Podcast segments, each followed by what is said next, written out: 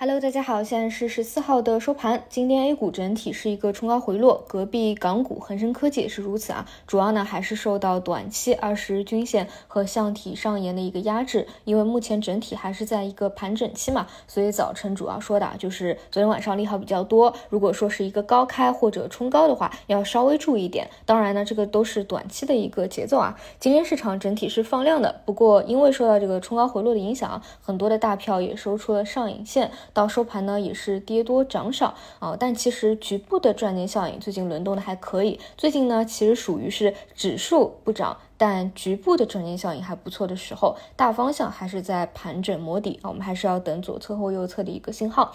那么具体看到板块，首先科技项啊，AMD 链主要跟随昨晚美股下跌啊有所回调，而 CPU 呢依旧依旧是当下最亮眼的，而且这一波呢不是说有某个明显领涨的连板股，而是不断的趋势走高。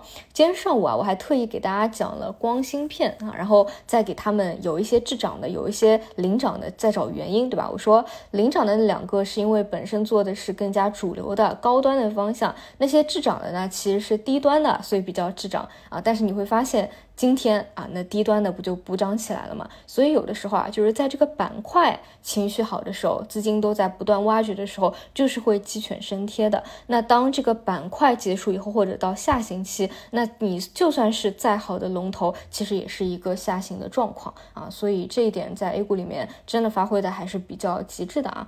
然后复苏方向的话，依旧是比较符合我的判断啊。先是小票先行造势。今天像港股那边啊，汽车股的表现就是比较强势的。那么今天呢，拓展到酒类啊、预制菜类啊一些小票也都有所涉及。暂时呢是并没有延展到大票行情的啊，肯定是不如今年一月份那一波的，毕竟资金还没有明显的介入嘛。但是只是说一些政策的预期啊、吹风啊，已经非常明显了。所以有一些敏感度比较高的啊、短线活跃的资金，它会先行去切入一些小票啊，相对阻力比较小的。